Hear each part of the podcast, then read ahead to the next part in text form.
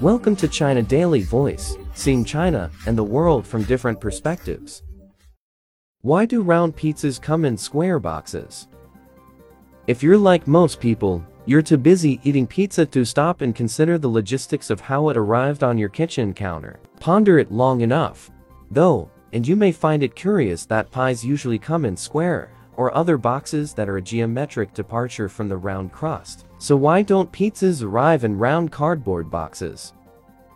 It's mostly because the pizza industry doesn't really care to disrupt the cardboard industry. Cardboard boxes are usually manufactured with edges I square or rectangular because they can be made in one piece, as well as neatly stacked. The advantage of making a round pizza box would mainly be aesthetic. It's not going to save space over an edged box. In the case of frozen pizzas, stacking pies vertically runs the risk of them rolling out of place. It's just bad pizza management.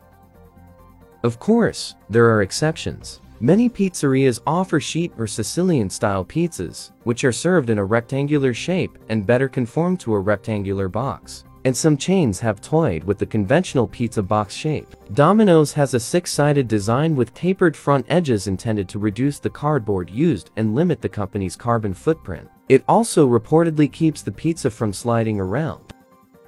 Pizza wasn't always relegated to square cardboard. In the 1800s, street sellers carried pies in portable metal containers that kept them warm. When pizza started rising in popularity in post-war America, pizzerias used a single piece of cardboard as support and then slipped the pie into a paper bag. Eventually, corrugated cardboard struck a fine balance between retaining heat without trapping too much moisture.